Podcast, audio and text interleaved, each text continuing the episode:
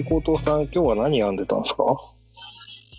今日ミトン編んでましたね。あのー、さっきツイッターにあげましたよ。ああ、さっき見たかも。ツイッター、もうついさっき、ツイッター見た見た。手袋を編んでいるんですけど、手袋なのかミトンなのかわかんないですけど、え、これ自分用ですか？人用ですか？いや、わかんない。なんかもう編むものがなさすぎて、今。何にも編みたくないけど、なんか編みたいっていう、なんかそういう時期で。それめちゃめちゃわかりますね。編んでるやつ。それはめちゃめちゃわかりますね。で完全に現実逃避なんですよ。糸始末したくないの。ああ、それは、あのー、いやでも。そう、なんだっけ、フォロワー1800人企画っていうのがあって、はいはいはい。2月1日に募集を開始したんですよ。ああ、なんかやってましたね。そうで、編み上がってるんですよ。はい。全部。はいはいはい。あと、糸始末して水通するだけなのね。はいはいはい。これはもうね、2、3週間放置してるんだよね。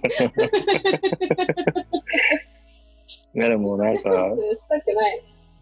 この最近なんか割と編み物現実逃避モードで、なんかあの真面目に編んでるカーディガンはもうしばらく手がついてないんですよね。なるほど。あの、紺色と茶色のやつね。そうそうそう。こう、あれがやっぱりなんか、あれ結構いい糸使ってるから真面目に編まなきゃいけなくて、はいはい。はいはい、なんか今、あの、真面目に編みたくないなっていう気持ちが結構最近のモードで。何なんですかねちょっとよくわかんないですけど、それでずっとワンダーウールでリフ編み編んでますね。ああ、リフ編みね、編んでましたね。あリフ編みどうですか？リフ編みね、なんか僕、なんだろう、あの最初編んだのが、あの、浜中のリフ編みのあの、コロポックルのはいはい。ガマ口あるじゃないですか。はいはいはい、ありますね。あれ編んだんですけど、なんかそ、あれやって結構なんかみんな苦戦するっていう話を聞いたんですけど、リファーって意外となんか、結構、一日でできちゃって、あ、いけんじゃんと思って。私の友達がリフ編みそれで断念して、結局、なんフラプかなんかでガマ口にしてましたね。はいはいはい。で、なんかそれで、その、あの、ガマ口の何がいいって、あれ、コートのポケットに入れとくと、めちゃめちゃ気持ちいいんですよ。はい、あの、中に、ポケットの中に手を入れたときに、あれを握ると、なんかこう、すごい多幸感があるんですよね。さんのにぎにぎして嬉しいやつね。そうそうそう。めっちゃ気持ちよくて、それでリフラミすごい好きなんですけど、最近しばらく編んでなかったなと思って。今編んでるリフ編みはにぎにぎできる大きさじゃなくないですか？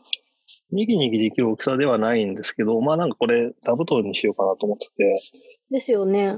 座布団だったらちょっと大きいから、にぎにぎはできなそう。まあでも、なんか、リフ編みってこう、触ってるだけで割と気持ちいいので、僕は好きですね。素晴らしい。あれ、もともとあれですよね。あの、トルコかなんかのハンドタオルなんですよね。あ、そうなんですか？なんか体洗う用のボディタオルみたいなやつらしいですよ。なんかあの、伊藤さんが、うん。なんだっけ、陸編みの、あの、エコたわしを作ると、はいはいはい。めっちゃ汚れが落ちるみたいな話をしてて。ああ、でしょうね。ああ、なんかそういうのもあるんですかね。そうだと思います。それは、そうか。体を洗うやつだったんですね。でもなんかリフ編ってなんか。伝統的なボディタオルの編み方みたいな。えー、なんか普通の編み物とちょっと雰囲気違いますよね。かぎ針。そうなんですよね。あなんか苦手な人は結構苦手って言いますよね。うん、なんかどこに針入れていいか分かんなくなっちゃうとか。そうそう。あとなんか、長さが揃わない。と、ああ、うん、長さ確かに。慣れないと、なんかあとこう、うん、六角形とかで編むときに、今なんかどこ編んでるのかが分かんなくなったりして、いや、慣れてくると、なんかこう、一つの目からこう、あの、ニュッと伸びてるやつが今何個伸びてるから、これ角に来てるなみたいなのわかるんですけど、まあそうだ、早水さんあれですよね。七角形になっちゃったみたいなこと言ってましたよね。そうそう、なんか最初はちょっとやっぱ久しぶりにやったら間違えましたね。でもなんかそのリフ編みがすごい苦戦する人が多い中、僕はなんか割と、だからあれなんだの、えっ、と、いつだ？編み物始めて多分4ヶ月目とかなんですよね。はいはいはい。なんで、なんか僕は多分、なんかこう、毛糸の神に祝福されて生まれてきたのかなってちょっと思いましたね。いや、なんか、リフ編みって結構最近なんですよ、入ってきたのが、日本に。あ、そうなんですね。そうなんですよ。結構新しくて3年前くらいかな。多分、え3、4年前くらいになんか一世を風靡したんですけど。なんか、それで、あの、比較的こう日本で知られてなかった技法なので、やっぱりうん今までのこの松編みだったりとか、なんかそういうかぎ針編みでポピュラーな編み方に慣れてた人にとっては、ちょっと苦戦しやすいのかもしれないですね。ああ、逆に新しい方が先入観がないから、そうそうそう、始めたての人の方がね。ああ、なるほど。そうそう。そういうもんだって思えるから、ちょっとなんか癖があるじゃないですか。そうですね。うん。まあなんかそれで言うと結構なんか、編み物確かに、なんかこう、新たに始めてこう、どんどん学んでいるっていう人って結構珍しくて、はいはい。やっぱりやってやってる人の多くはなんかこう家で誰かが、お母さんとかがやってるのを見てなんとなく習ってみたいな感じだと、結構、それでこう体に刷り込まれて覚えてきたみたいのがある分難しいのかもしれないですね。そうそう。そう、糸さばきというか、針の動かし方とかが癖があるから。うん、でもなんか、い針のさばき方って結構なんかこうずっと編みながらちょっとずつ変化していきません？なんか編み物って。どうなんですかね。いやなんか同じもの編んでても、やっぱりこう最初の編み始めと編み終わりで編むスピードって全然変わるじゃないですか。まあ、確かに。やっぱなんかこう、どんどんこう筋肉に覚え、動きが刻まれていく感じありますよね。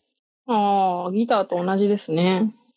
あ、でもどうなんだろうやっぱやってるのが長いとだんだんそれもこうある動きに固定化されてくるんですかね。僕はまだ気が浅いから。どうなんだろうな。そうですね。で、なんか同じ作品を編んでて、編み始めと編み終わりで編むスピード変わったなっていう感じって最近あります？うーん。いや、なんか、早く編むのって、早く編む練習をしないとできないと思うんですよ。あ、それは確かにそうですね。うん。そう。早く編むには早く編む技術が必要で、で、なんだろう。結局、なんでそう編むのが早い人？まあ、いわゆる手が早い人って、なんで早いのかって、その早く編めてる、物理的に早く編めてるからじゃなくて、どっちかっていうと、模様とかを理解してるからだと思うんですよね。頭で。ああ、まあ確かにあの、先が分かってて、なんか一目一目編む動きじゃなくて、なんか一連の動きでそうそうそうそうそう。読めてるみたいなのありますね。そうなんですよ。多分そうだと思ってて、基本的に、その、そうですね。でも結構なんか、そその編みながら、編んでる時って結構暇じゃないですか。なんで結構なんか僕暇ですそか？結構暇じゃないですか。あの、割と、ただ単に編んでるだけだと、頭のこう、リソースが余っちゃうから、あかに。結構かん、いろいろなんかこう、その針の動かし方が、なんかこの力の入れ方でやると、こう、こう、こう編めたな、みたいなのか、多分、なんか半分無意識で考えながら編むんですよね。ああ。テンションをかけるときに指をこう引っ張ってみるとどうかなみたいな。多分なんか細かい実験を繰り返しながらああ。編んでるので、なんかそれで、あ、こっちの方がいいなみたいな感じで、多分ちょそれでちょっとずつ変わっていってるね。アップデートされてるんですね。そうそうそう。だから結構なんか一作品編んでるうちに編み方変わったりとか、あの、それが一番顕著だったのは、あの、この間編んでたポンチョあるじゃないですか。ああ、あの、なんだろう、卒業式に、そうそうそう。学位授与式に。そう、アカデミックガウンっぽいやつ。はいはいはいはい。あれは、えーっと、最初は、あれまあなんか、あの、色を変えながらの単なるこうメリアスをずっとまっすぐ編むだけなんですけど、はいはいはい。往復編みで、最初は普通にこう往復編み編んでて、で、途中で、なんかそのメリアスが、結構メリアスってなんかあの、こう、だんだんになっちゃうじゃない？ですか、テンションが裏と表の違いで。ああ、ありますね。で、裏、裏編むときに、裏をアメリカ式で編むと、なんかテンションが、こう、テンションのこう、帳尻が合いやすいというのが分かって、ああ、なるほどね。裏が緩くなりがちだから、アメリカそうそうそう式で。。裏、裏はアメリカ式で編んでたんですよね。で、はいはいはい。で、アメリカ式の動きはなんとなくそれで理解して、はいはいで、。それで、えっ、と、行きはフランス式で帰りはアメリカ式でみたいなのやってて、はい。で、途中で、えっ、と、それでなんかこう左手でアメリカ式をやれば、あの、誰かが言ってたあの、ずっと表を見ながら往復でいけんじゃんみたいなやつを、はいはい。これ使えんじゃないかなと思って、しかもなんかずっとメリアスアームだけだからいい練習だし、はいはいはい。というので、あの、それでこう左手でアメリカ式を編む練習を始めて、なるほど。で、それ練習しながらあれ編んでたんですよね。で、最後の方は結構アメリカ式でスムーズに左手でこう編めるようになって、で、逆にアメリカ式を右手で編まなくなったから、右手、普通のアメリカ、右利きのアメリカ式は今そんなに編めないみたいな。ああ。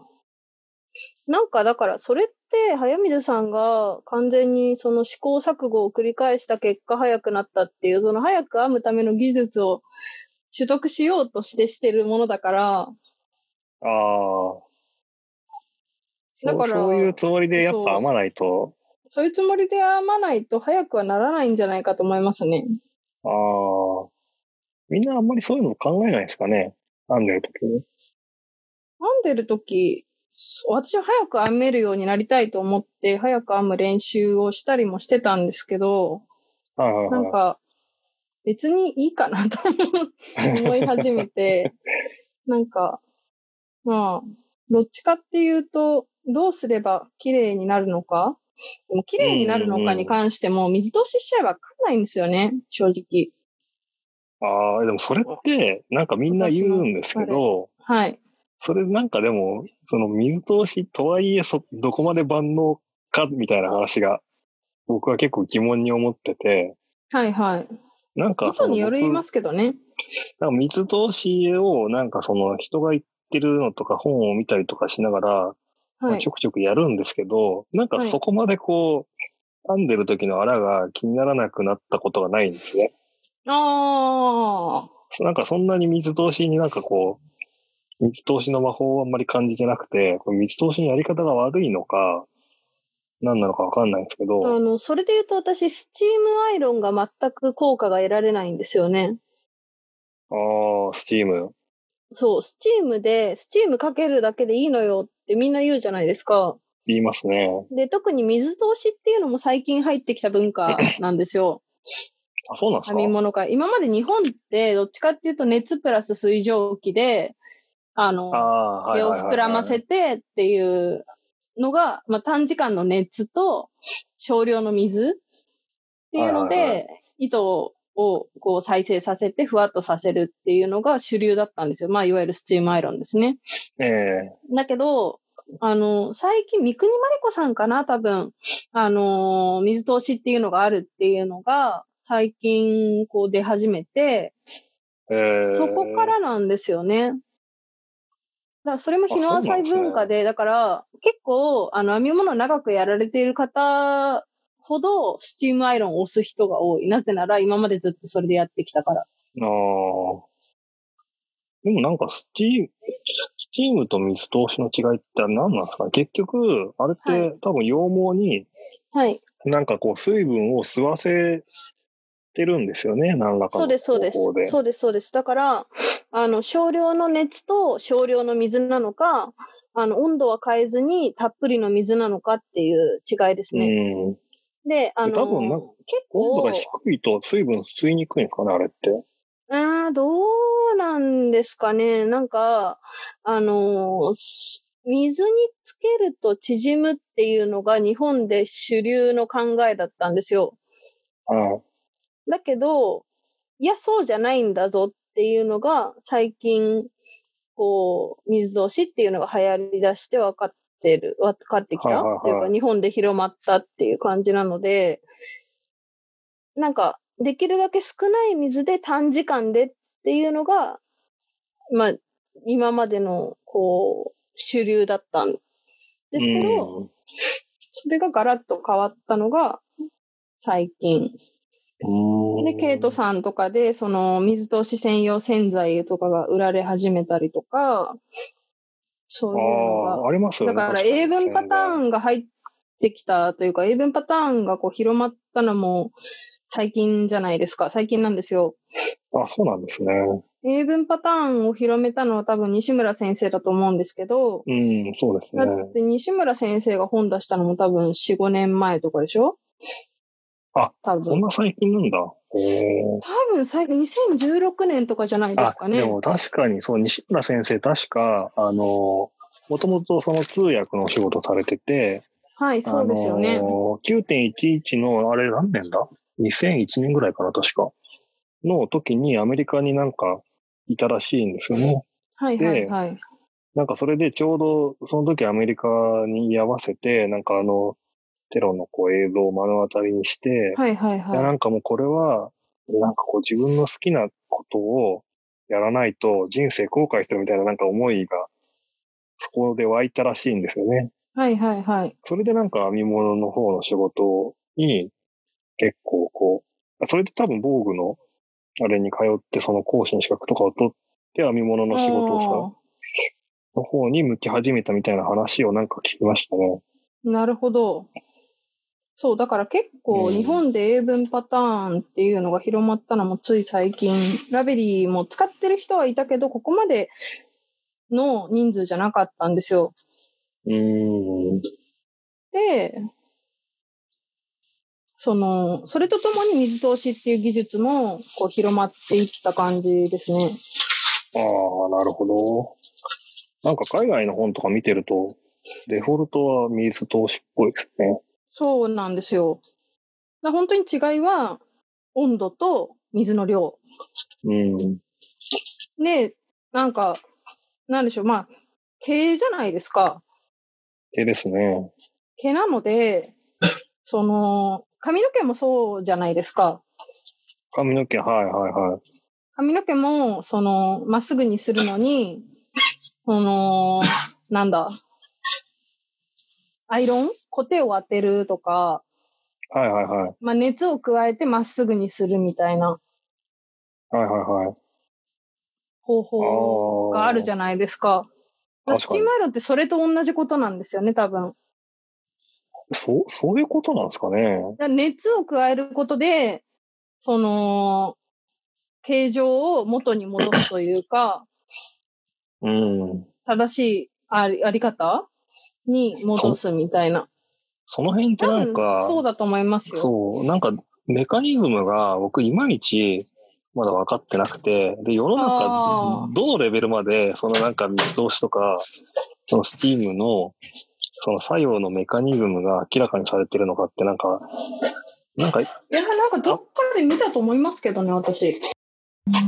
なんかよく分かってないんですよね、僕はまだ。納得がいってないというか、なんかその、毛糸の繊維の構造とかをちょっと調べたりして、ある程度は分かってきたんですよね。なんか、その、まあ、キューティクルがあって、その、キュー、多分み、水を吸ってるとキューティクルがこう開くので、はい。その水分を吸ってる状態でゴシゴシやると、キューティクルがこう絡まり合って、増えるとかしやすいみたいな。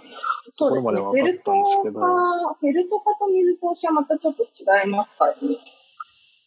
まあなんか水、水に通してるところで、こう、ゴシゴシやったりとか、揉んだり叩いたりすると、まあフェルトかそうですね。するじゃないですね、いわゆる。そうそうそう。なので、ただなんかその、えっ、と、でも蒸気を当ててる時って、はい。まあそれもそう水分を吸って、キューティクルがこうちょっと開いて、はい。開いた状態になるんですけど、なんかこう、なんだ別にそれで絡まるわけではなく、こうなんかふわっと、こう、毛糸がなんか弾力を持つのは一体何なんだろうみたいのは、なんかよくわかってないんですよね。熱でキューティクルを開かせるんじゃないのかなああ。でもキューティクルが開くと絡まりやすくなるから、なんかその、それで糸がなんかまっすぐに伸びるっていうのはよくわかんないですよね。な、なんでだろうっていう感じがしてて。その辺を語ってるはい。なんか本ってどうやったら出てくるのか 全然わかんなくて。あなんか多分、あの、ファッション系とか、アパレル系で繊維を扱ってる、なんか、学問的に扱ってる、その、繊維の材料を扱ってるメーカーとかだとそういうノウハウがきっとあるんじゃないかと思うんですけど、要はなんかあの、防縮、防縮加工とかあるじゃないですか。あ。はいはいはい、ありますね。防縮加工ってなんかどうも調べたところによると、あれはあのキューティクルの段々を何らかの方法で消すっていう加工らしいんですよ。で、一つはティクルがないから縮まない。そうそうキューティクルの段々をまあ物理的にも削る。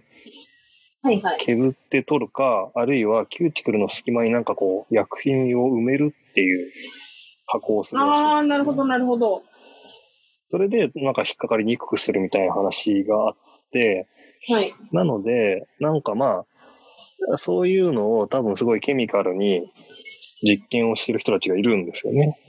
あ、いらっしゃるんですね。まあ、てかあ多分それをやらないと、その、そういう毛糸ってやっぱ出てことない出来上がらないから。そう、だから、まあそういうの多分研究してる人たちはいると思うんですけど、まあ、多分、あの、なんと、どの体系的に、その、知識として蓄積されてるかっていうと、なんか結構その職人の技的なところが、現場のその、で秘伝のタレみたいになってんじゃないのかなと思ってて、なんかこう知識としてはあ確んまりこう世の中に広くは広まってないんじゃないかなという気がするんですまあそうでしょうね。うん。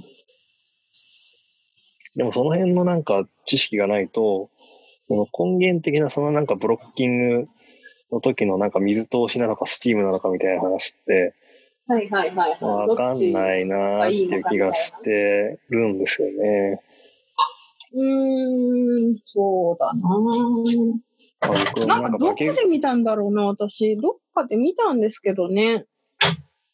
その、水通しとスチームアイロンの違いはいはいはい。どこで見たのかなあ、そういうことなんだって。私はそれで腑に落ちたんですけど、なんか今調べてもパッと出てこないですね。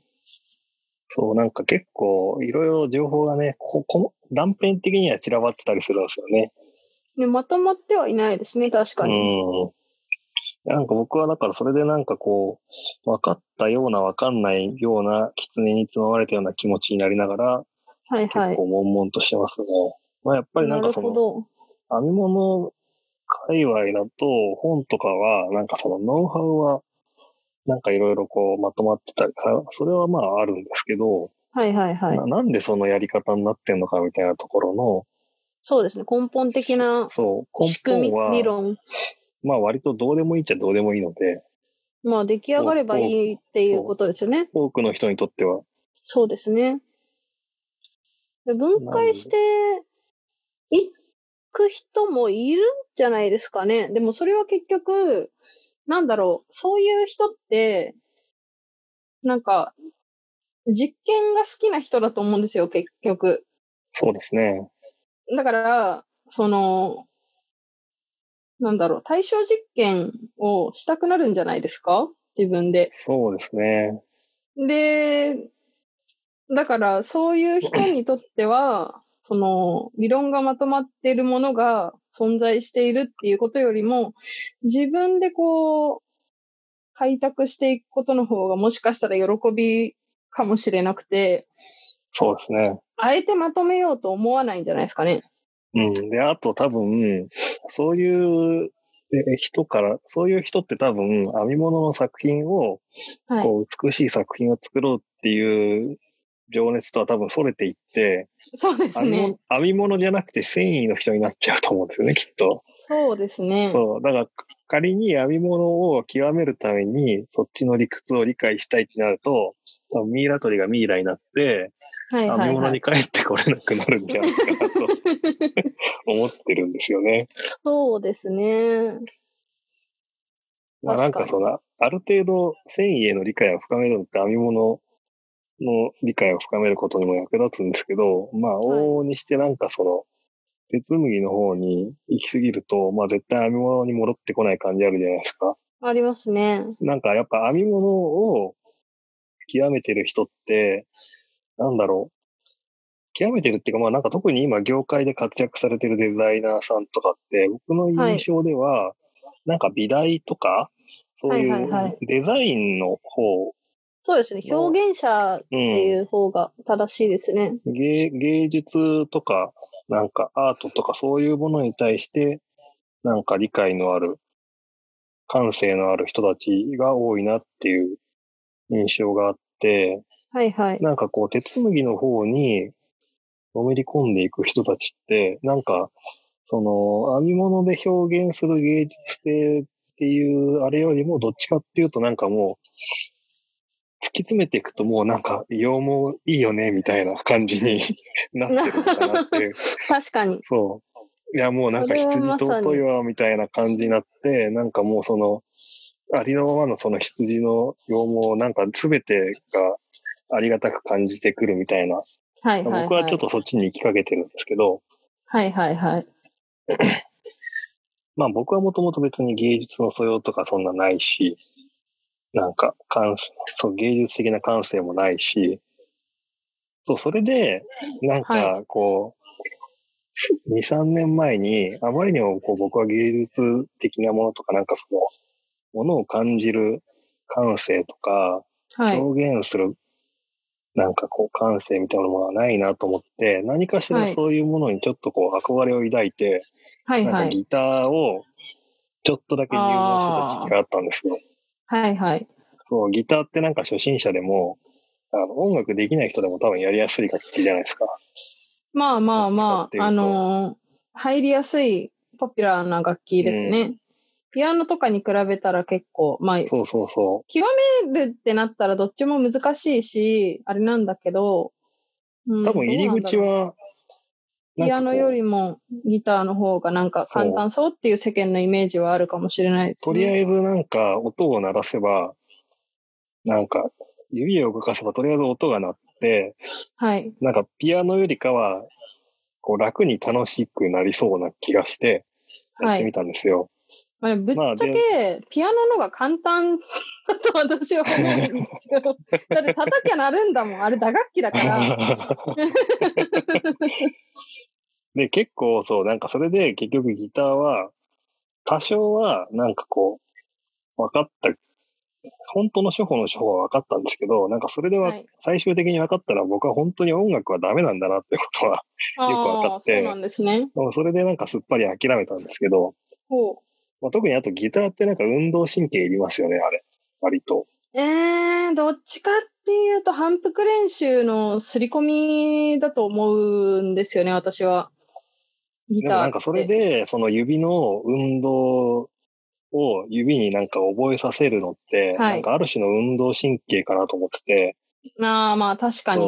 リズム感とかも、いやー、まあ私ギター弾くんですけど、はい。まあリズム感はないわ。まあテンポキープができないんですよね。ああ、リズム感ないし、なんかギター、運動神経も特に良くないし、なんか、本当に音が鳴ればいいぐらいしか思ってないので、はいはいはいもう10 14、5年やってるんですけど、は全然上手くならないですね。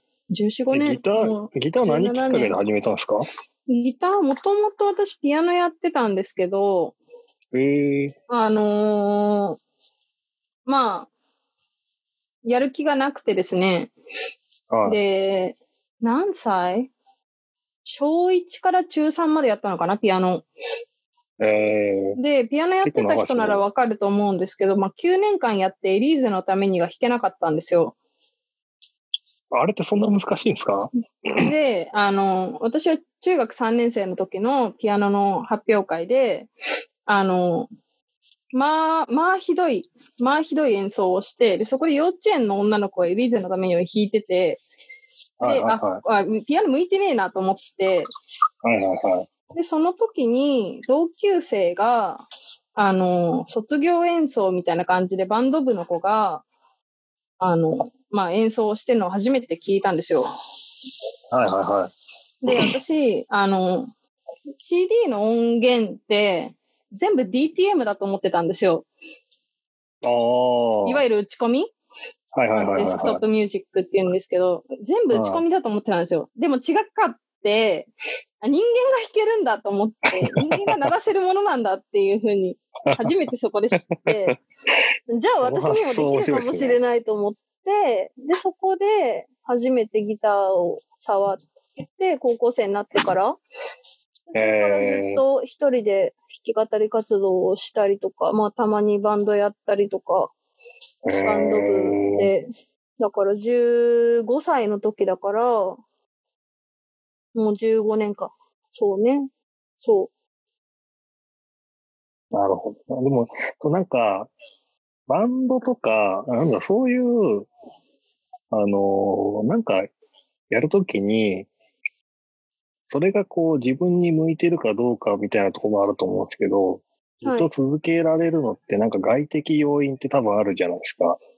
ああ、例えば？一緒に、えっと、多分編み物とかも、僕多分一人だったら、こんなに長く、な、な、まあ全然長くないですけど、こんなやってないんじゃないかなっていう感じがあって、はいはいはいはい。あの、なんか編みぐるみ協会のやってるニットカフェに行ったりとか、はいはいはい。なんか、あとはあの、アイパーさんのやってる編み会に行ったりとかで、はいはいはい。だんだんこう知り合いができてくると、なんかこう、やっぱ一緒にこう沼に使っていく人がいるとこう、楽しいじゃないですか。まあコミュニケーションツールですよね。うん。そう、私は、その結局、その長く続けてて、その大学を卒業するってなった時に、その音楽の道で食っていくのか、それともっていう岐路に立たされた時があって、はいはいはい、その時に、あの、まあ、大学5年間通ったんですけど、はい、5年間通った理由が、その結局4年生の卒業の時に決められなかったんですよ。ああ。で、悩んだ結果、もう1年くださいって言って、はいはい。で、1年間、その、まあ、授業を一コマだけ残して、で、一週間に一回だけ学校に行く。で、それ以外の時間は音楽みたいな感じアルバイトしたりとか。で、過ごしてて、で、その一年間で気づいたのが、私は結局、その音楽で売れたかったんじゃなくて、ただ表現したかっただけで、その、ライブハウスでのコミュニケーションが楽しかったから、あそこに行けば絶対にいるっていう、その状態？はいはいはい。そこに行けばみんながいるんだっていう安心感だったりとか、そのコミュニティとしてのライブハウスがすごい好きだったんだっていうのに気づいて、それで音楽の道を諦めたんですよ。はいはいはい、はい。あとまあ単純に自分には、その、プロデュース、セルフプロモーション？プロデュースの力がないっていうのにも気づいて、で、辞めたんですよね。はいはいはい。普通に就職してっていう道を選んだのはそういうことだったので、その、なんだろうな。結局コミュニケーションツールなんですよね。きっと。そうですね。何もかもそうですね。それで言うと、続かないかで言ったら、うん、なんか、僕もなんかあの、大学生の時とかに、はい。一時期、あの、科学教育のボランティア活動の団体に出入りしたことがあって、それはなんか、ちょっとその前段階から話すと、高校生の時科学部やったんですね。はいはいはい。で、科学部のなんかその研究のコンテストを出す大会っていうのがあって、はいはい。で、それでコンテストに出したら、なんか日本の大会でこう、読売新聞と朝日新聞がやってる方の朝日新聞の方に出したら、なんか一番いい賞をもらって。で、なんかアメリカの、アメリカの大会にこう団体として、なんか、な何団体か派遣されるみたいので、行ったんですよ。へえ、すごい。一応日本代表的なので。はいで、はいはいその時になんかその、コミュニ、なんか英語でのなんかその科学プレゼンとかをなんか教えてくれるプログラムを組んでたのがそのなんかボランティア団体の人たちで、なんかそのボランティア団体ってのはもともとそのアメリカの高校生のその科学コンテストの OB で作ったやつだったんですね。はいはい。で、結構なんかそれで、えっと、学生の頃はなんかそのなボランティアでこう、いろいろやってたんですけど、まあなんか結構、まあ、あの、夏休みにいろんなとこに行ったりとかして、まあ忙しくやってて、まあ楽しくやってたんですけど、後になって思い返してみると別になんかそういうこう、科学教育のボランティアが本当に楽しくてやってたかっていうと別に多分そうじゃなくて、うん。なんかその一緒にこう、科学コンテストのアメリカに行った仲間たちとなんか、なんかやれてるのが楽しいみたいな多分あっはいはいはいはい。た。なんかそこの楽しさをなんかそのボランティア活動の楽しさとなんかどっかでこう、錯覚しているみたいなのがあった気がしますね。うん。だから、そう、わ媒介としてのツールであって、それそのものの本質が好きなのかっていうのは本当に突き詰めないと見えてこないものなんだろうなっていうのは、その音楽の経験で私は学びましたね。うん。そうですね。そう、なんかその辺って、まあ、なんか、編み物もだからなんか実際にどうなのかっていうのはよくわかんないんですよね、僕は。うん、編み物自体が好きなのか、それとも、編み物をしてる自分が好きなのか、それとも、編み物を通じて何かを得たいのか、なんかその辺もバラバラというか、人によりけりなんだろうなって思いますね。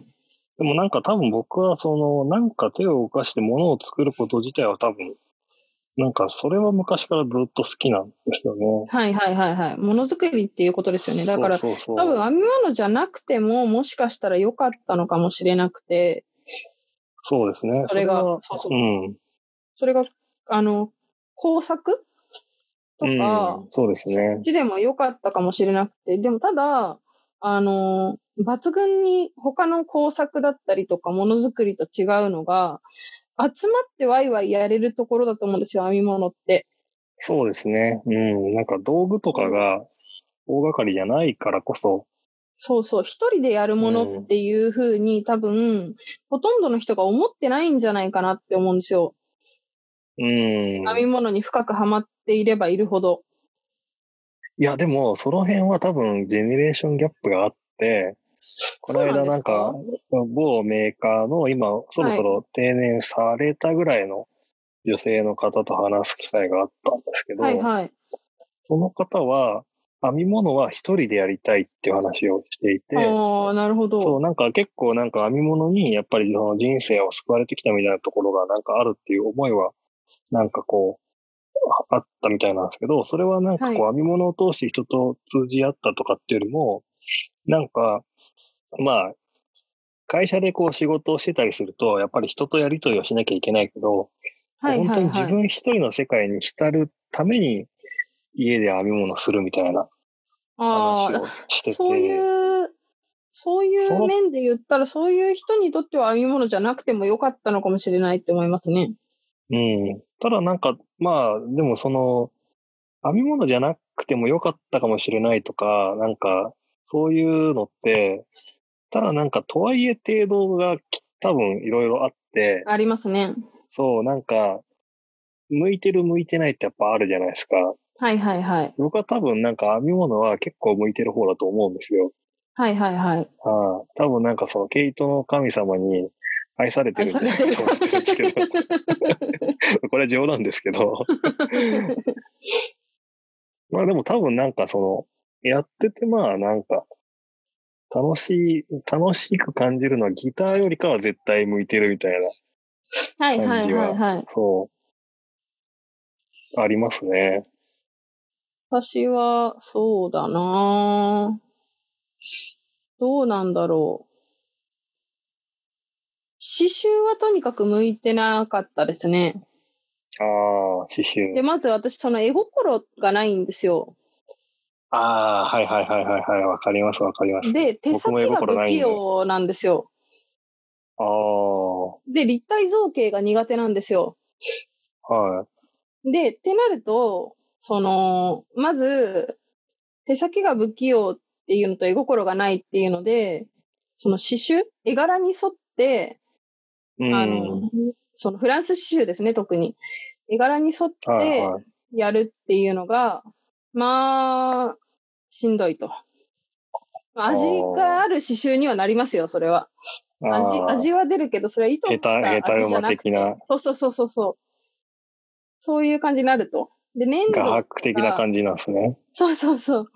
粘土とかも立体造形が苦手だから、あの 3D で物を見るっていうのはできないんですよ、私。なので、その粘土とかもすごい苦手だし、羊毛フェルトもそこで脱落していくんですよ。あーで、えっ、と、カッターとかを使うか切り絵？はいはいはい。とかになってくると、あのーもう、手先不器用だから、違ったところ切っちゃったりとかしちゃうし、あと不可逆なものが嫌だっていうのもあるし、あー切っちゃったら終わりじゃないですか。そうですね。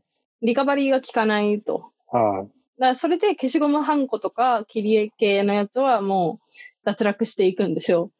ああ。ってなると僕結構編み物って私向いてて。その 立体造形じゃない編みぐるみを除きですよ。だから私編みぐるみすごい自分で考えて編むのすごい苦手なんですけど、はい。基本平面図じゃないですか。そうですね。で、あの立体を平面に起こして平面を組み立ててって立体にするじゃないですか。特にボーバリーはいの場合。はいはい。で、その、まあ、不可逆性っていうのもないし、可逆性？あの、元に戻せるうんそうですね。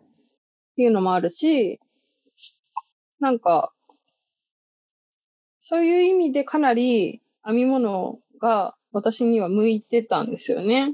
いろんな手芸とかものづくりの中で。はいはいはい。なんかそんな、なんだろう、木工とかよりも危険じゃないし、はいはいはい。そうです一回ね。私夏休みの宿題とか自由工作みたいなやつで、カッターで指落としたことあって、え？指の、指の先？ああ、えぐり落としたことがあって。それはなんか、誰もが一度は通る道なんじゃないですか？まあまあまあ、だからそういう危険もないじゃないまあそれで嫌ですかに、嫌になるかならないかみたいなのありますけどね。そうそうそう。ちょっとカッターと定規は扱うのが怖いんですよ、私。ああ。なんか結構ぼ似てるところと全然違うところがあって、僕と。はいはい。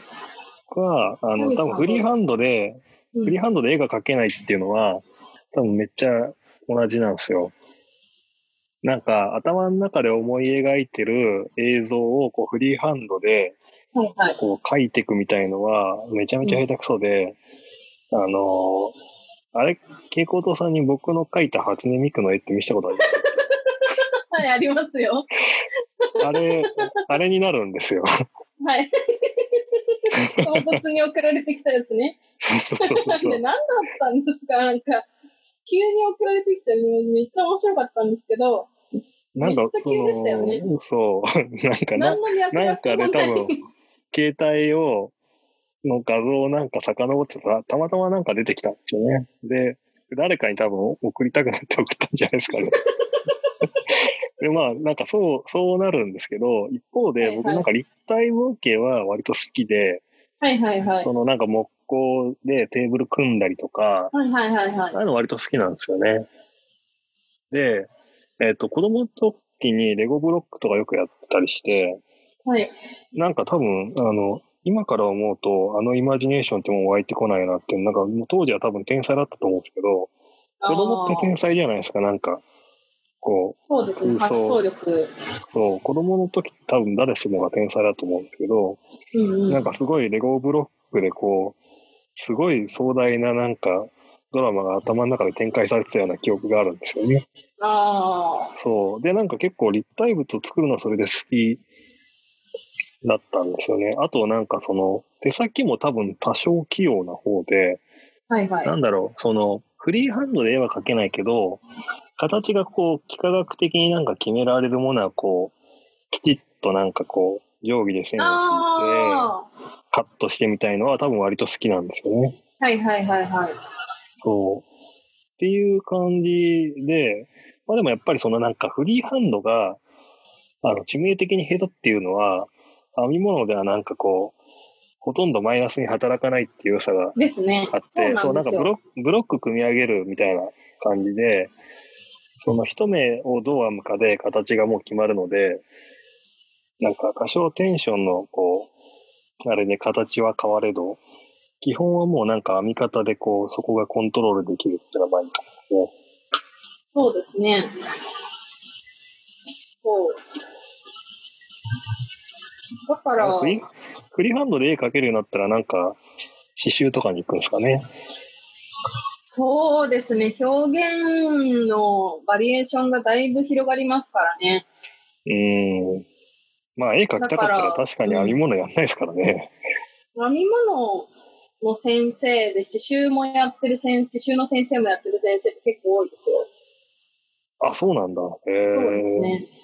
柴田康子さんとか、へえうん。絵が上手い人で、両方やるっていう人は結構、そうなんですね。この間、キルトショー、キルトフェスティバルだっけ？行ったら、なんか、キルトの人たちってもう本当になんか、あれは本当に絵を描いてるんですね。ですね。そうなんですよね。なんかその布で絵を表現するんですよね。トラディショナルなパターンを表現するか、もうなんか本当に絵を描くかみたいな。ですね。ねなんかだから、この、キルティングもすごいですよね。キルティング、まず、あの、でかい家が必要じゃないですか。まあ、そう。なあれは沼なんですよ。布がいくらあっても足りないの。ですよね。そう。あれはね、沼だからね、やばいんですよ。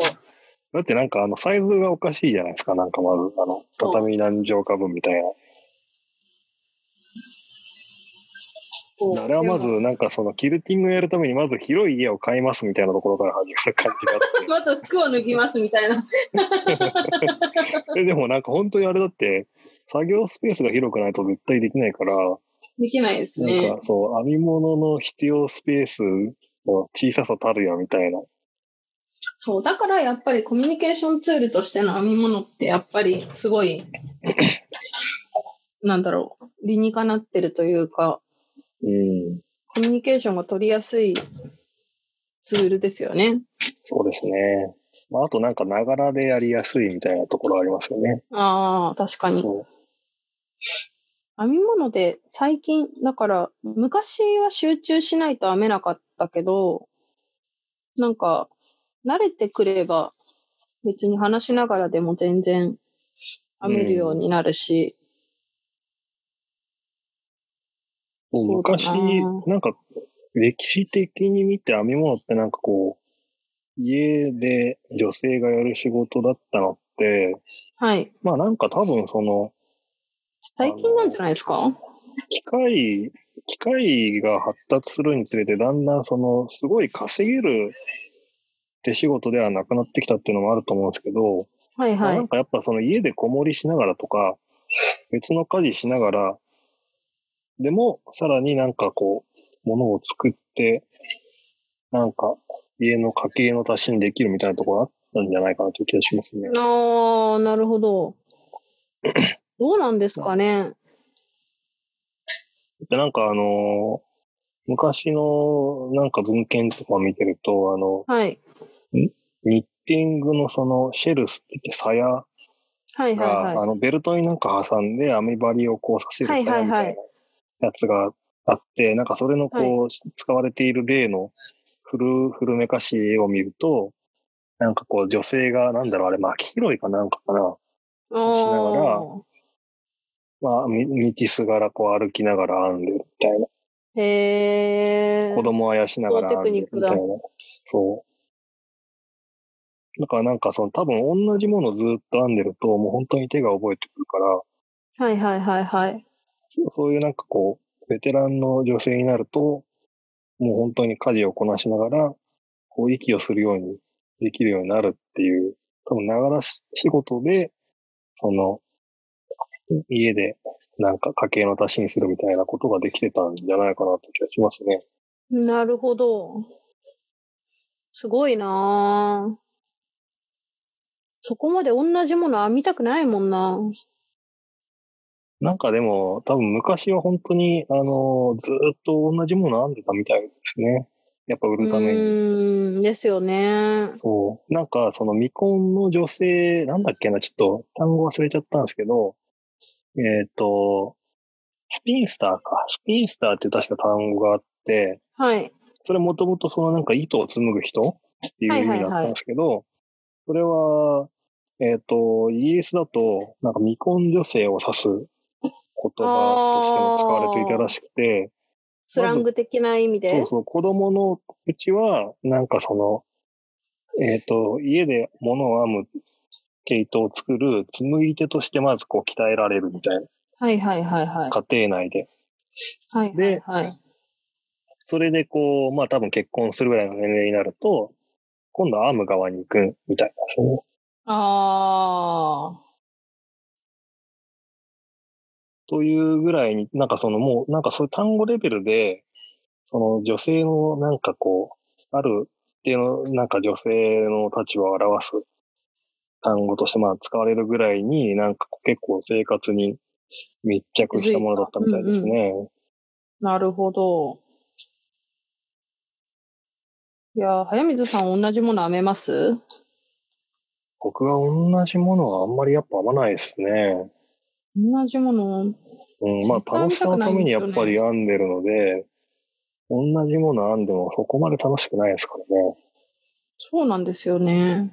だから靴下とか、はい。あのーまああれ同じものを2回繰り返さなきゃいけないじゃないですか。ああ、はい。そうだだから絶対に僕は編むときはもう同時に編むことにしてるんですよ、最後。ああ、片方編んだら絶対もう片方編まなくなるから。なるほど。そうね同じ工程の繰り返しして、しかもなんかその、かとかと一回やっても、もう一回かかとにたどり着く頃には忘れてたりするんですよね。新しくやるやり方。はいはいはいはい。でもまあなんか同時に一気にやっちゃえば、まあなんかそういう心配もないし。みたいな。結結構飽きないようにする工夫っていうのはね、確か でもフェフェアアイルはずっとやってますよね。フェア、まあ、フェアアイルをその同じっていうとかなり、その雑な言い方になっちゃうんです。けど、うん。いやー、でもフェアアイルに関しては、なんかその技法に飽きるるってことはないんですか？もうちょっと別の多分、技法、に行きたいいろみたいな。んなものを編んで、最終的にフェアアイルに今落ち着いてるっていう状態なんですよね。はいはいはい。だから、なんか、それで言うと、なんか、まず私、裏編みが嫌いなんですよ。ああ言ってましたね。ゴム編みがまず嫌いで、ってなると、なんかほ、かなり限られてくるじゃないですか。そうですね。なんか、基本模様を出すのって、表編みと裏編みの違いか、編み込みかどっちかじゃないですか。そうですね。ってなると、やっぱりアラン模様とかが脱落していって、で、レース編みも、なんか、脱落していって、で、フェアアイルってすごい理にかなった、というか、すごい効率的に編める編み方で。私にとってうん、表しか見ないっていうのがすごい、往復編みをしなくていいっていうのがあって、うん。す簡単なんですよ、もう。要するに。めちゃくちゃ。あ、それであとフェアアイルは、なんだろう。蛍光灯さん結構色彩が、感覚が多分豊かだから、ああ、そうそうそそう、そこがよく働いてるんじゃないですかね。なんう。色かその遊びが楽しいっていうのありますね色。彩で、なんかその表現をするのって多分、得意じゃない人もいるじゃないですか。まあそういう確かに。人からすると多分ケーブル模様とかで表現する方がやりやすいっていうのはあるかもしれないですね。ああ、確かに。確かに確かに。それはおっしゃる通りですねうん。レース編みとかも多分そうですよね。うん。そう。だから私は苦手なものから逃げてるだけで、うん。結局、フェアアイルにたどり着いたっていう言い方をしてますけど、うん。なんかだから、かぎ針編みも編めるんですけど、編んでて楽しくないから、なんか、うん私はね、私は結局立体造形に楽しさを見出せない人間なので、編んでて楽しくないっていう現象が起こるじゃないですか、まず。はいはいはい。で、なんか、出来上がったものも、自分なりになんか、まあ愛着は持てるけど、特になんか、必要としてないものの方が多くて、うん。まあ言ったらフェアアイルで編んだものも大体床に転がってるんで、別に、そう、私編み上がったものに対して興味が持てないんですよ。どうでもよくなっちゃうの、編み上がった瞬間に。だから、糸始末が嫌いなんですよ。完成させるのもめんどくさいというか、編み上がったそれものも、、それも面白いですよね。そう、完成したものっていうよりも、もう編み上がったものに興味が持てなくて。なんかどうしても使いたいとか、はい、どうしてもこれを自慢したいとか、そういうものに関しては、頑張って仕上げるんですけど、だって、フェアアイルの初めて編んだセーター、1年半くらい 多分、糸始末がめんどくさくて寝かしてましたからね。ああ。2年目の冬とかに、夏に編み上がって2年目の冬とかに下ろしたんで、いやまあでもなんか結構作品作りって具体的なモチベーションがないとそうなっちゃう気がしますよね。そうなんですよ。で、なんか、本当。に編む編むこと自体が楽しいみたいな感じなので、私は。うん。その作品を仕上げる快感とかは特にないんですよね。ああ、面白いね。仕上仕上がって嬉しいっていう達成感よりも、編んでる時間、このあ手が動いてる。編んでる状態に浸りたいっていう感じなんですね。あ、そうそうそうそうそああ、う。だからなんなか、糸始末めんどくさくて眠っちゃってるんですよね、いっぱい。なんか、あの、なんだっけ。前にこう、ウェブでコラムを書いてた翻訳家の方かな確か、韓国語の翻訳のされてるはい斉藤さんとかいう女性がコラム書いてて、おあの、多分そういう蛍光灯さんに近いなと思ったのは、はい。あの、忙しくなると、ちょうどいい編みかけをたくさん作りたくなるみたいな話を書いてて、あー。そう、なんか、あんまり、こう、考えなくても、スイスイ編める。はいはいはい。そう、だからなんかちょっとこう、いなんかいあ移動するときとかか、なんか長い旅行とかに行くときには、そういうなんかちょうどいい、なんか旅のお供にちょうどいいなんか編みかけをたくさん作りたくなるみたいな話を書いてて、なるほど。それは、こう、ずっとなんか編んでる状態に浸りたいっていうのはなんか近いものを感じますね。そう。そう、どうなんですかね。なんか、結構でも、私タイプの人いなくないんですよ。あ結構いると思いますよ。そう、アンケートを取ったことが多分あったと思うんですけど、編み上がったものに対しての感情はどれが近いですかみたいなツイッターアンケートとか多分取ったと思うんですけど、うん。そんなに少なくなかったんですよね。その興味が持てないみたいな人。はいはいはい。編むの自体が好きみたいな人？そ結構その辺はなんかでも、なんだろう。僕も根本的には多分そういうところはあるんですけど、はいはい。あの、なんかそうならないようにできるだけ工夫しているような気はしますね。ああ。ななんか、こう、なんだ、例えば別に、編むこと自体にそんなに意義を、意義づけをしなくても、なんか、その編んでる過程をちょっとなんか楽しむ工夫をいろいろするとか、あと、なんだろう。あの、基本的にやっぱりなんか褒められたいじゃないですか、人に。なのあで、なあ。んかこう、今ツイッターっていうすごいいいツールがあるので、はいはいはい。なんかこう、この工程頑張ったっつってこう、ツイッターに写真貼ったら褒めてもらえるじゃないですか。そうですね。とかなんとかまあ、何かしらこう、こう自分を飽きさせないというか、そういう、なんかギミックを考えながらやってる気がしますね。なるほど。そうだよちなな。リフ編みで2段前ぐらいのところに誤りを見つけて、あ、ほ、ほどいてます。ああ、製麺だ。製麺作業だ。多分今日編んでた分ほとんど なきゃいけ。さようなら。さようなら。リフ編みで2段分って結構分量ありますよね。け結構大きくなってきたところなんで、結構ありまですすね。よね。結構ですよね。丸ですよね。円座ですよね。まあ六角形そのやつ六ですね角。形の。ああ、まあそういうこともありますわな。そういうこともありますよ。うん。いや、ほどくのに関してはどう思いますか？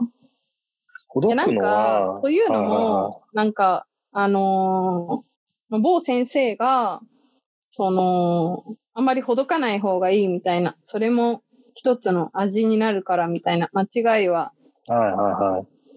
毛糸が傷むから、ほどかない方がいいみたいなことを、こう、おっしゃって、で、まあ、それはそれで一つの意見だなって思うんですけど、なんか、私は、そうじゃないので、はいはいはい。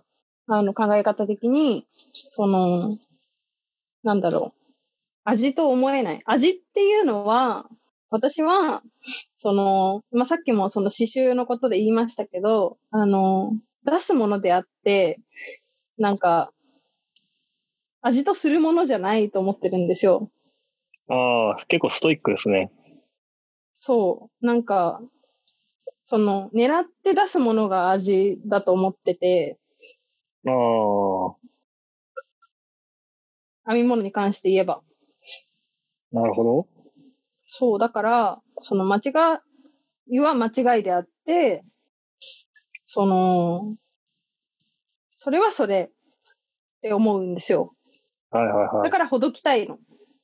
ほどくのもね、嫌いじゃなくなったんですよ。昔は嫌いだったんですけどはい。なんか、ほどくのも、やぶさかではないというか、別に、それはそれで、ありだなって、はい。今。は思ってるので、ちゃんとした作品を仕上げたいならね、うん。あと、あの、どうしてもやっぱり、袖とかで、なんか、右と左違ったらおかしいじゃないですか。そうですね。うん。模様の辻褄が合わないとか、うん。それはやっぱり間違いなんですよ、私にとっては。うん、そうですね。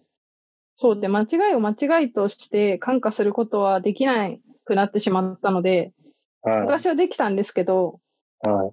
一目だけねじり目になってるとか、初心者だった頃は、別にな、うんまあ、いっかって思えたんですけど、そ僕はなんかそこまで、か、確固たる考えは割となくて、う。はいはい。あの、そその時の編んでるものと結構その時の気持ちの余裕次第みたいなところはあり。ますね。まあ今は別になんかこれもう、あの、本当に今なんか手慰みにやってるやつなので、はいはいはないん。かその別に、あの、そのまま行っても何も気にしないんですけど、はい。気にしないけど、なんかこう、まあ別にほどい、ほどくのも別に悪かないかなっていう気持ちなので、ほどいてるみたいな。でもどうだろうな、なんか結構難しいですね。例えば今編んでるそのカーディガンとかも、えっと、あれもちょっとなんか実験しながら編んでるところがあって、ああのあ。あ、そう、なんかいろんなコードでやってますよね。左右の袖を、あの、はい片側はリュッケの輪針で、はいはいはい片側はニットプロのカーボンの輪針でとかやったりして、はいはいしかはもカーボンのやつがちょっとなんか編み針の長さが長いので、い。ちっちゃいなんか輪っかが編みづらかったりみたいなところがあって、ちょっとやっぱり同じ編み方にしてるつもりでも左右の調子が変わって、同じメカと同じ段数で、まあなんか2、3ミリずれてんなみたいな編んでる途中で。へえ。みたいなとこもあったんですよね。結構変わるんです。まあなんかその、ただまあ別に着る上では、この数ミリはまあ、誤差っちゃ誤差だなみたいな感じで、はいはいはいはいまあそれはもうなんか、あの、もうそのまま進もうと思ってそ進んだり、れはそうですね。うん、して、まあなんか別に間違えてるわけじゃないんで、でもなんかそれも、あの、本当にこう本気で作ってたら、あの、ちょっとサイズがずれてること自体が気に食わないかもしれないなとは思って、なるほど。一瞬、一瞬悩みましたね。あれはほどくかどうか。なるほど。そっか。まあいいと使ってるしね。そうそそう、私は別にその先生のことをディスりたいわけでもないし、否定したいわけでもないんですけど、なんか私はそう思ってるからほどくよっていうことが言いたかっただけう。で。はいはいはい。結構僕はなんか本当に、あの、かまだそこまで確固とした考えが出来上がるまで編んでないので、あの、その時その時で考えながらですね。なるほど。まあでもなんかやっぱりこう、パターンが、こうパッと見で、み見えやすいもの、特にこうリフ編み、例えばその、これって結構綺麗にその六角形のやつで、はいはいはいはい。リフ編みのこう線がピッとこう、走って、模様が間違ってると一目でわかるので、はいはいはい、はい。これはやっぱり綺麗に揃ってた方がかっこいいよなみたいなのはありますね。で一方でなんかその、メディアスでこうぐわーっとずっとなんか編んでるだけで、なんかちょっと途中で一目増えてようが、見てわかんないみたいなやつは、うんうんうん。まあ別にいいかなみたいな。そうですね。そうですね、うん確かにそれはそフェア、フェアアイル絶対だって間違えてたら超シビアじゃないですか。う。ん。でも、フェアアイルの場合、間違いは分かりやすいんですよ、すごい。うん。すぐ見つけられるの。うんうんそれで、なんか、その、某先生とかは、あの、一目間違えてたら、その、裏の渡り糸のテンションが変わっちゃうから、ほどいて編み直した方が綺麗になるから、それを推奨するっていう風におっしゃってたりするんですけど、私はもう、なんか、一目くらいの間違いだったら水通しでどうにでもならと思って、あうん。のその部分だけかぎ針でこう、グイッとやっちゃうはいはい。で、そんなに大げさに間違えることはもうほぼほぼないので、どはいっちかっていうとレース編みとかの方が多いですね、間違えることが。まあそれ場数もあると思うんですけど、なんか、なんだろう。本当は裏で交差しなきゃいけなかったのに、表で交差しちゃって、みたいなのがあったりとか、リカバリが効きづらい間違い方をしたりとかすると、結構萎えたりとかもしますね。フェアイルはそんなに、模様がだって見えてるから、うん。間違えようがあんまりないんですよね。確かに、間違ったらまあ気づくし、みたいなのそは、う。で、み間違って気づかないんだったら気づかないの。うん。で、なんか間違えてたら多分、模様でもわかるし、その、あの、パターンの規則性があるから、目数とかちょっとずれ始めたら、なんか、その瞬間に気づきそうですね。そうなんですよ。そっか、確かにそういうのはあるかも。レース編みとか、間違いづらい。かぎ針編みって、もう致命的に間違いにそうなんですよ。気づきづらいし、しかもほどきづらいし、直しづらいし。そうそう、なんか直すときにね、あの、段を全部ほどかなきゃいけないですからね。そうなんですよ。鍵は。全部、そうそう。それがね悲しい。結構、僕最初はなんか初心者は鍵の方が始めやすいとずっと思ってたんですけど、私は逆ですね。そう、最近はその鍵って、なんか本当のその取っかかりで編み始めるのには、あの、楽かもしんないんですけど、あの目を落とすはい心配とかがないから、確かに。でもなんか、その、だんだんだんやってるうちにこう、鍵の方が心がミスった時に折れやすいっていうか、そうなんですよ。ミスに気づきづらくて、ミスった時にちょっとなんかこう、心折れるなみたいなのは、ほどかなきゃいけ鍵の方がない。鍵の方がこう、ちょっと編んでて手が疲れるみたいなのはありますね。ああ、確かに。それはまあ、慣れの問題とか、持ち方の問題とかもありますけど、その辺は私は棒針の人間なのであんまりなんとも言えないですけど、いや、やっぱ棒ってあんまり、こうないんかうやり方力、があるよみたいなうん、あるかもしんない。鍵鍵はやっぱなんか、どうやってもこう、あの、一個の棒をぐねぐねぐねぐね動かし回らなきゃいけないんで、物をつままなきゃいけないので、結構疲れる気がするんですよね。棒ってなんか、別に棒ってあんまりその、ちゃんと棒を持ってるかっていうと、そんな持ってないじゃないですか。なんか動きもそんなうに、そんなに動かないしそん、そんな気がします、僕個人としてだ。なるほど。いや、その辺はわかんないなそこまで鍵を編み慣れてないからだと思うんですけど。その、鍵針を握る力もその最小限の力ではいはい握れるようになはい。ってくるとだんだん良くなるとは思うんですけど、やっぱり最初はこう力みがちだし、そうです棒もね。力み、力んじゃうっちゃ力んじゃうんですけど、慣れて。でも、うん棒の方がまだなんか、親指が疲れないかなっていう感じ。うーん。まあ、それは、鍵針の人に来てもらって、鍵針の人に、こう、ノウハウを教えてもらうのが、一番わかりやすそうだなとは思いますね。だってそこまで私ね。、聞いてみたい。だって、あのー、鍵針大好きな人になぜ鍵針なのかっていうのを聞いてみたいっていうのはずっとあって、あ熱く語ってほしいですよ。鍵針の良さについて。棒針より、鍵針を選んだその心。ああ。